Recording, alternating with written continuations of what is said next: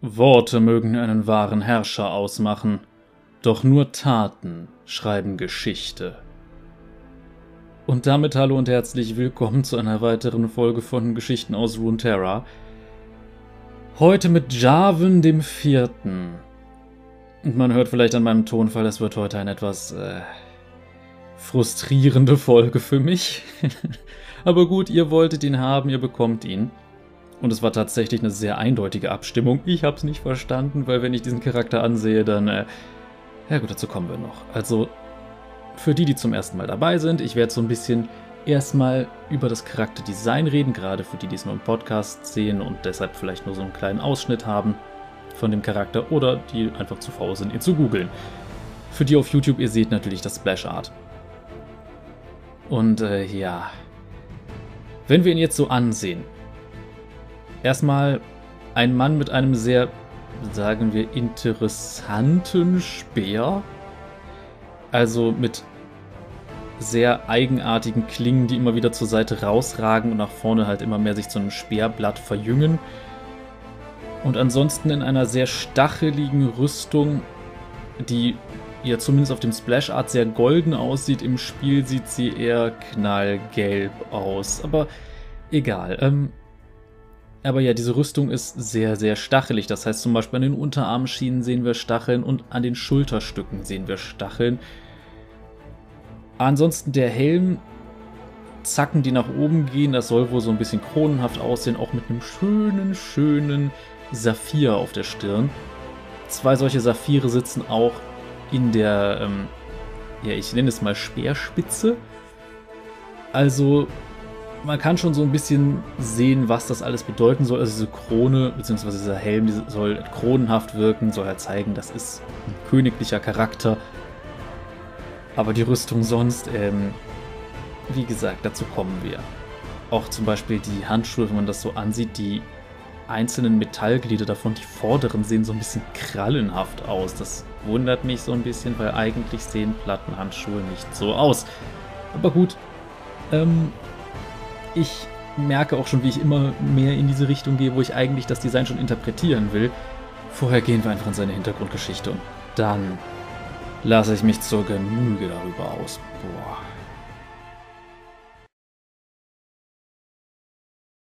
Jarvan der Vierte Das Vorbild von Demacia König Jarvan der Dritte trat kurz nach seiner Krönung vor das demacianische Volk, um eine Rede zu halten. Obwohl hinter den Grenzen ihres stolzen Königreichs immer noch viele Feinde lauerten, hatten einige Adelsfamilien begonnen, sich untereinander zu bekriegen. Ein paar hatten sogar private Milizen aufgestellt, um die Gunst ihres neuen Königs zu gewinnen. Das sollte ein Ende haben. Um diesem gefährlichen Ränkespiel einen Riegel vorzuschieben, kündigte Jarvan an, die Fehden durch eine Heirat zu beenden – Lady Catherine, seine Braut, war beliebt beim Volk, und bei Hofe kursierte schon lange das Gerücht, dass die beiden eine heimliche romantische Zuneigung füreinander hegten. Zur Feier des Tages läuteten die Glocken der großen Stadt einen Tag und eine Nacht lang, und am Jahresende wurde verkündet, dass das Königspaar seinen ersten Sohn erwartete. Die Freude hatte jedoch ein jähes Ende, als Catherine bei der Geburt verstarb. Als Stammhalter des Vaters wurde das Kind zum Thronfolger Demasias erklärt. Hin und her gerissen zwischen Trauer und Freude schwor der Dritte, nicht wieder zu heiraten und seine Hoffnungen und Träume für die Zukunft des Königreichs auf seinen Sohn zu übertragen. Der junge Prinz Jarvan, der keinerlei Erinnerung an seine Mutter hatte, wuchs am Hofe des Königs auf, wo er konsequent auf sein späteres Amt vorbereitet und bewacht wurde. Der König bestand darauf, dass er die beste demassianische Erziehung erhielt und von Kindesbeinen an den hohen moralischen Wert der Barmherzigkeit, die Feierlichkeit der Amtswürde sowie die Ehre, sein Leben dem Wohle des Volkes zu widmen, verstehen lernte.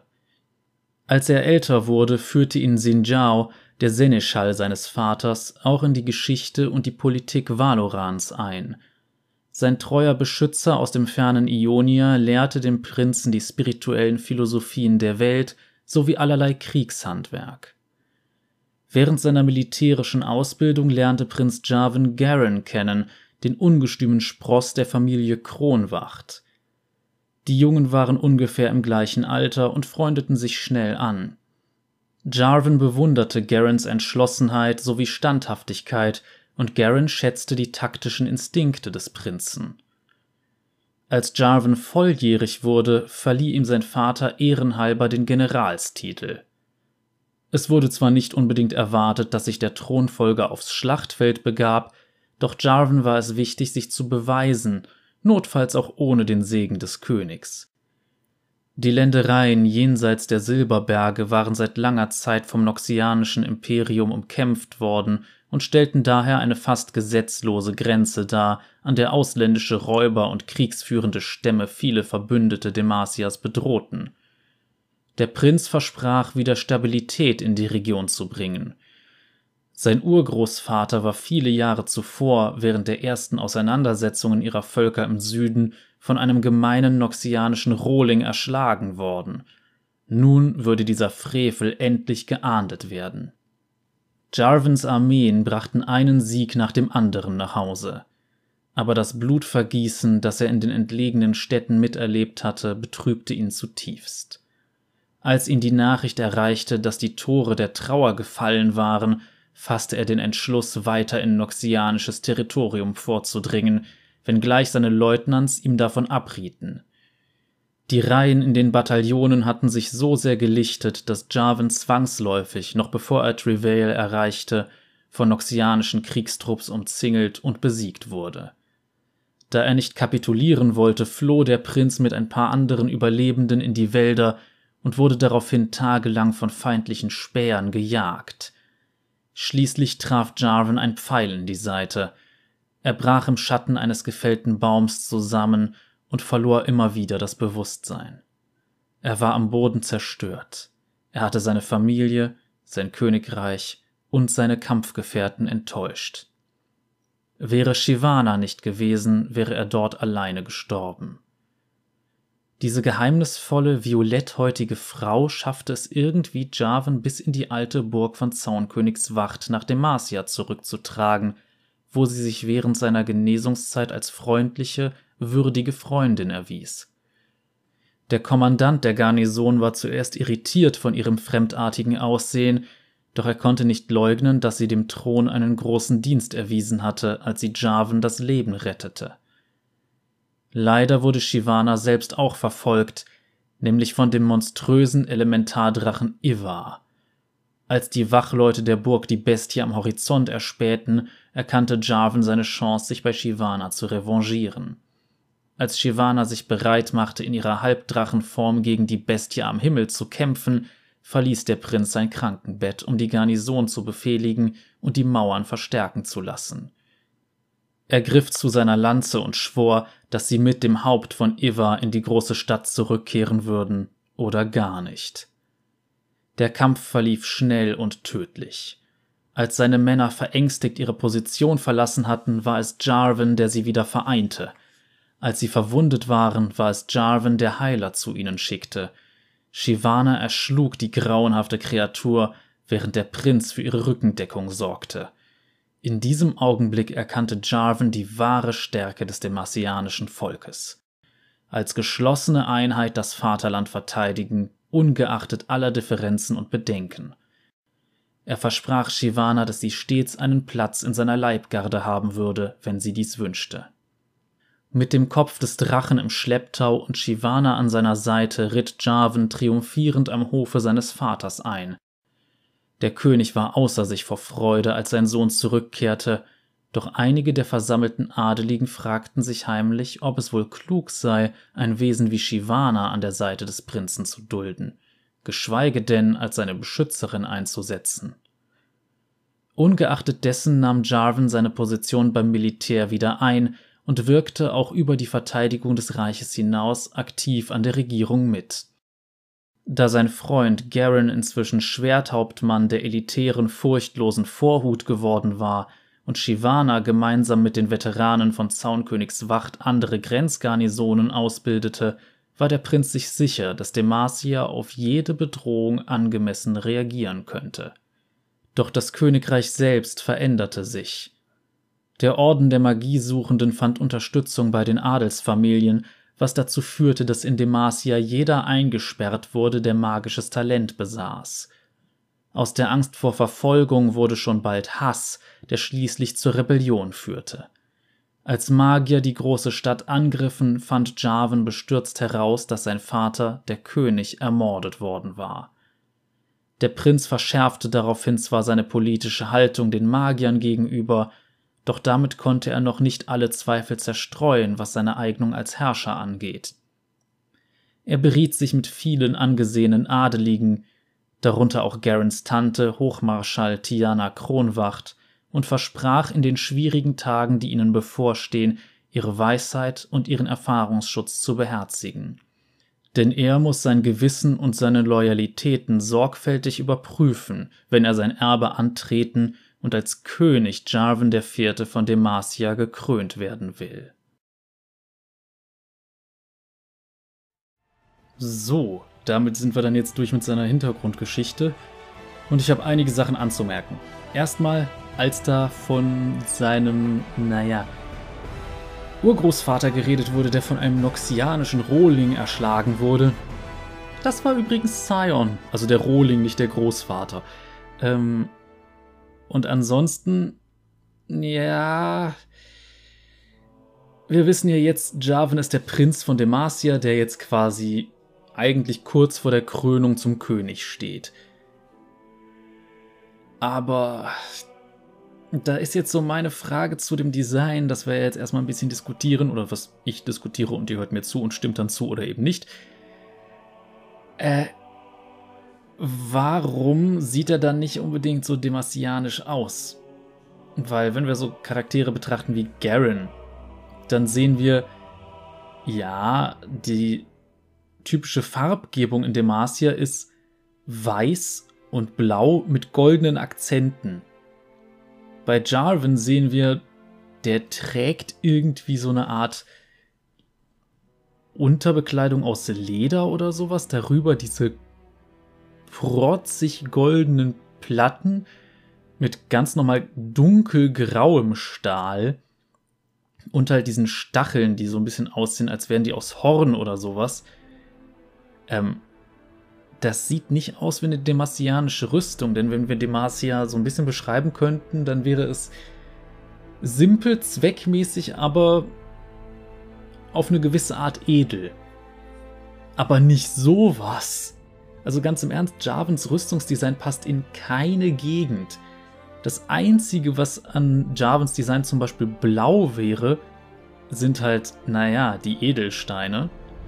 Weiß ist im gesamten Ding überhaupt nicht vorhanden. Das Metall ist dunkler als bei den anderen. Und ansonsten dieses protzige Gold. Äh, es passt nicht. Und ich meine, er passt wirklich nirgendwo hin vom Aussehen. Also es gibt andere Charaktere, da siehst du die und denkst, aha, Bilgewasser oder aha, Demacia, aha, Noxus, aha, Shurima. Shurima würde sogar noch am ehesten passen, aber dafür sieht er nicht irgendwie ägyptisch oder römisch genug aus, sondern der sieht halt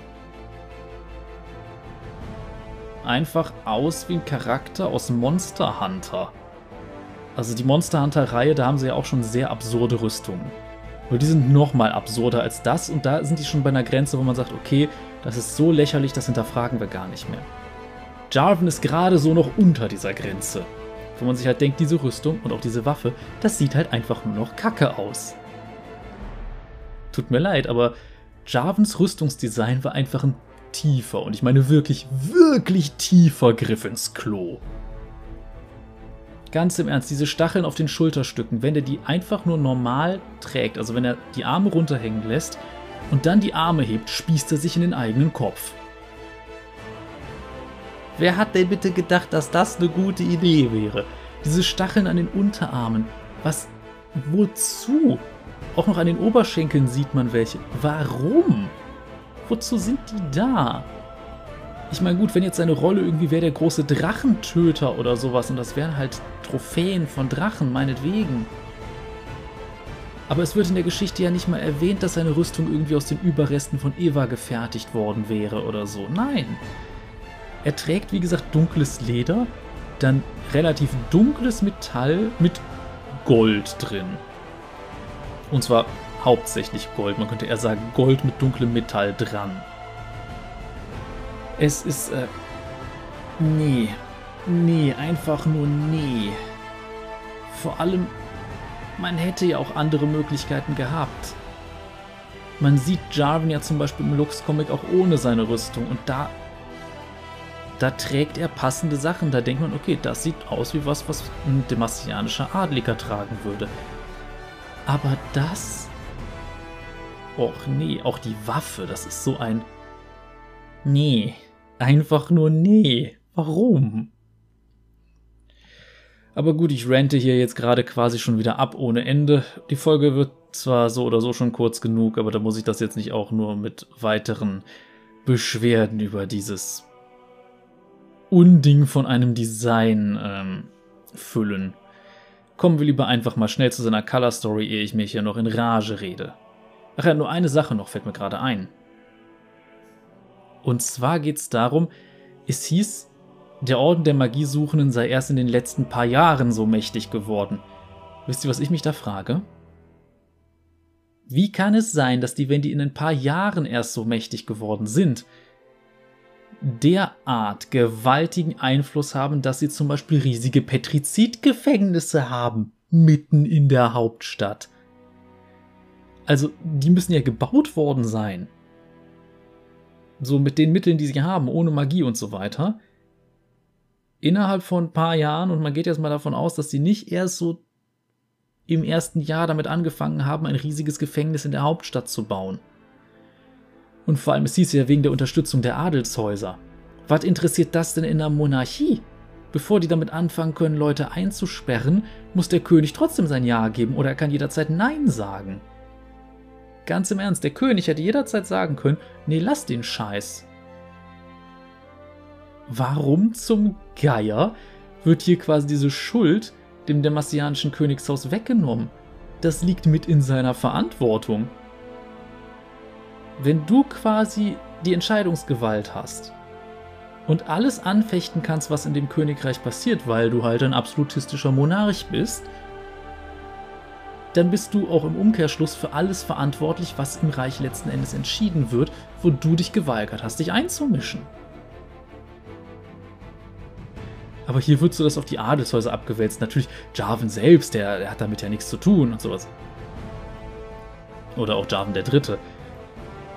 Vor allem, er sagt ja sogar im Lux-Comic selbst, also Jarvan der Dritte jetzt, er hätte was tun können und alles, was sie gemacht haben, hat sie an diesen Punkt geführt. Da denke ich mir, ja, no shit, Sherlock, warum hast du denn nichts gemacht? Ach nee. Da können sie sich auch nicht entscheiden. Sind sie jetzt die Guten oder sind sie die Bösen?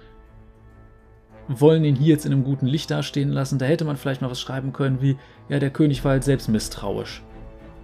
Meinetwegen. Wäre eine Erklärung gewesen, war misstrauisch und hat ihn deshalb machen lassen. Da wird man sagen, okay, hat er Scheiße gebaut.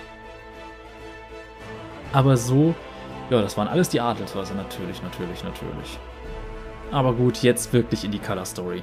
Die ist relativ kurz, aber schauen wir mal, was darin passiert.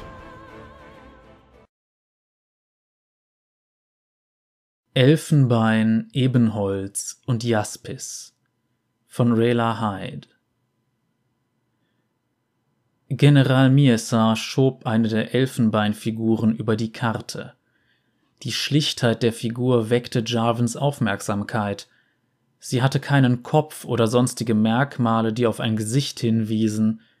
Eine einfache runde Form, neutral und schlicht, die keinerlei Ähnlichkeit mit den Hunderten von demasianischen Soldaten aufwies, die sie repräsentierte.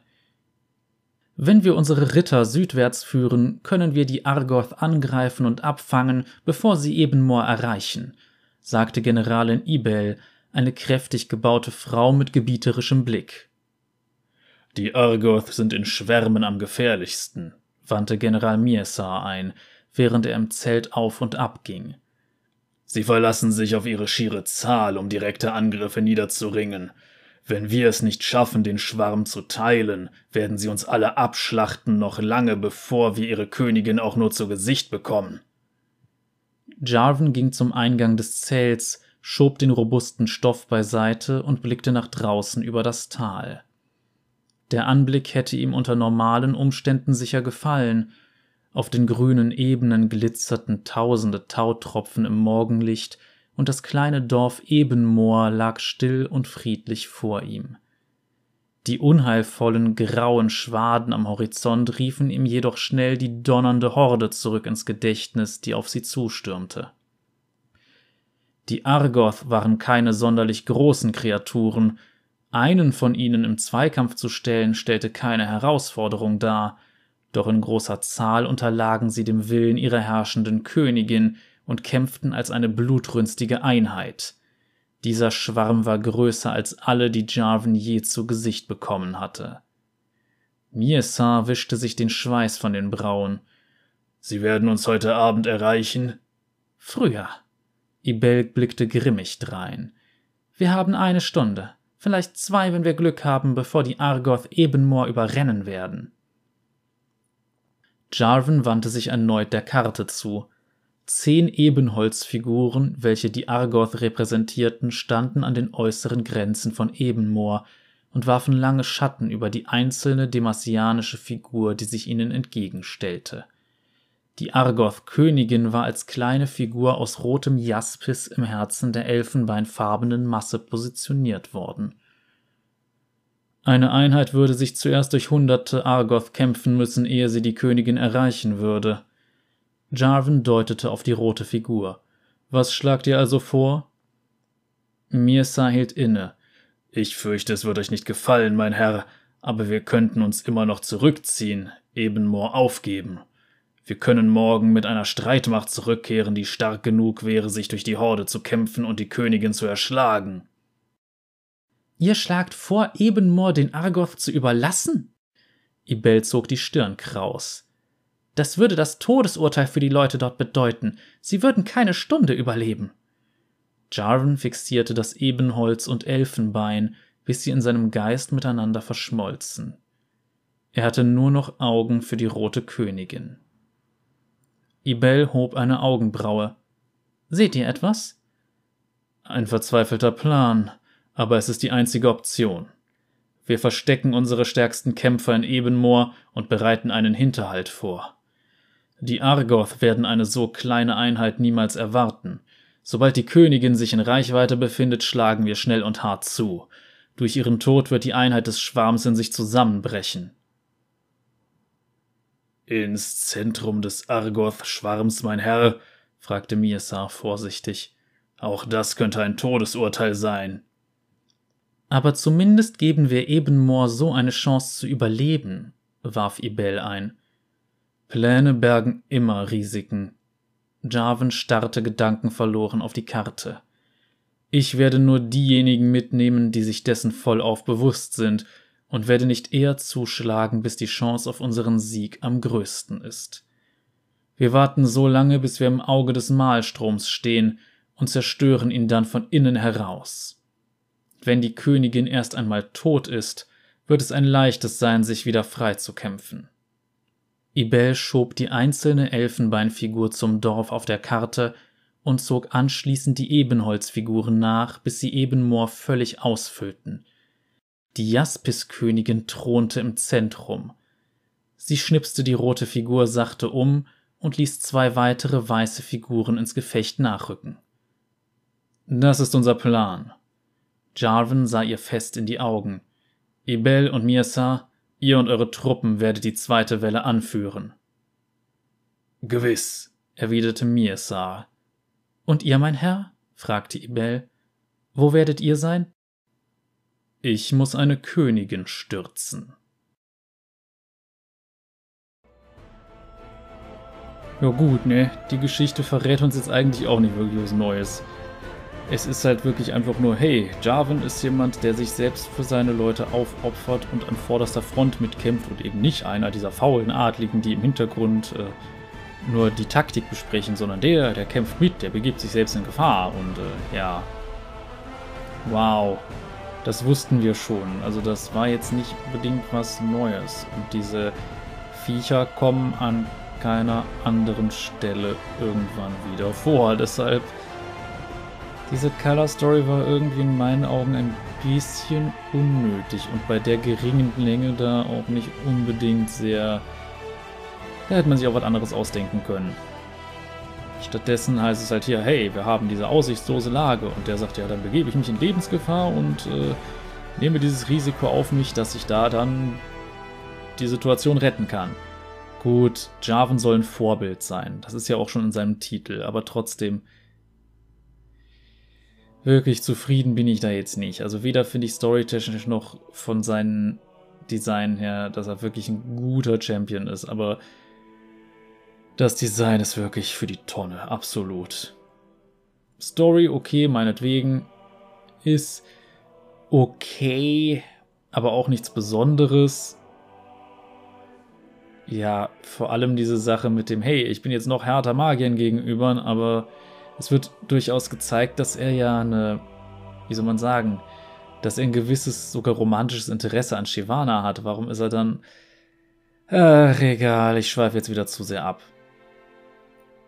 Da würde ich sagen, reicht das auch erstmal und kommen wir zum üblichen Kram für YouTube und Podcast und sonst was. Also ihr dürft wieder abstimmen, wer denn jetzt als nächstes dran ist. Und ich muss sagen, die Auswahl dieses Mal finde ich, beziehungsweise übernächstes, die Auswahl finde ich dieses Mal relativ interessant. Einen hatten wir schon mal in der Auswahl, aber gehen wir es mal durch.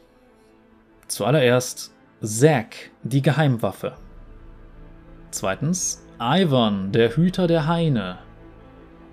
Und drittens Heimerdinger, der verehrte Erfinder. Und mal kurz zusammengefasst, Zack hatte ich ja schon mal erwähnt, wurde quasi in Zorn von Wissenschaftlern entwickelt als eine Waffe, wurde dann aber quasi als deren Kind mehr oder weniger aufgezogen und ist jetzt so eine Art schleimiger Batman. Ivan ähm, ist quasi, ähm, ich frage mich auch, warum man ihn als der Hüter der Haine übersetzt hat, weil der englische Titel war, glaube ich, The Green Father. Aber egal. Auf jeden Fall war mal ein Mensch und ist jetzt eine Pflanze, die quasi die Wälder behütet und äh, da dann Dinge tut. Und Heimerdinger ist ähm, ein Jordel. Und zwar ein Tüftler unter den Jordels. Das heißt, er ist da durchaus einer, der sich in Piltover rumtreibt und äh, mit Erfindungen und sowas da Zeug macht. Und an sich ein witziger Charakter. Aber genug davon. Jetzt haben wir da einerseits, wie gesagt, Jarvan abgehakt und diese anderen Charaktere. Kommen wir zum üblichen YouTube-Kladderadatsch. Das heißt, wenn ihr mich unterstützen wollt, könnt ihr das gerne machen, indem ihr diesem Video ein Däumchen nach oben gebt. Und ich meine, gut, ich weiß, dieses ist für eine Geschichten aus Terra-Folge ein bisschen kurz, aber Jarvan bietet halt nicht so viel und ich kann auch nur so oft sagen, wie ich sein Design kacke finde, aber egal. Ähm, jedenfalls Ihr könnt ein Däumchen da lassen. Falls ihr noch nicht abonniert habt, könnt ihr das auch gerne tun. Und falls ihr das gemacht habt, aber noch nicht auf die Glocke geklickt habt, könnt ihr das auch tun.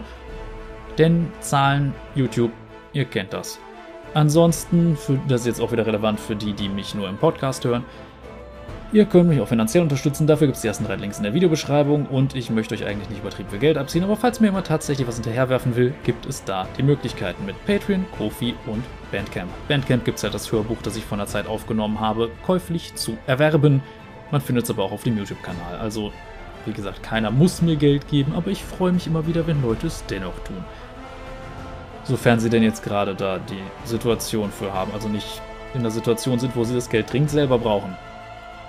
Gut, damit wäre es, glaube ich, auch schon alles gesagt. Und äh, ja, ansonsten würde ich sagen, sehen wir uns dann beim nächsten Mal, wenn es wieder äh, weitergeht mit Geschichten aus Runeterra.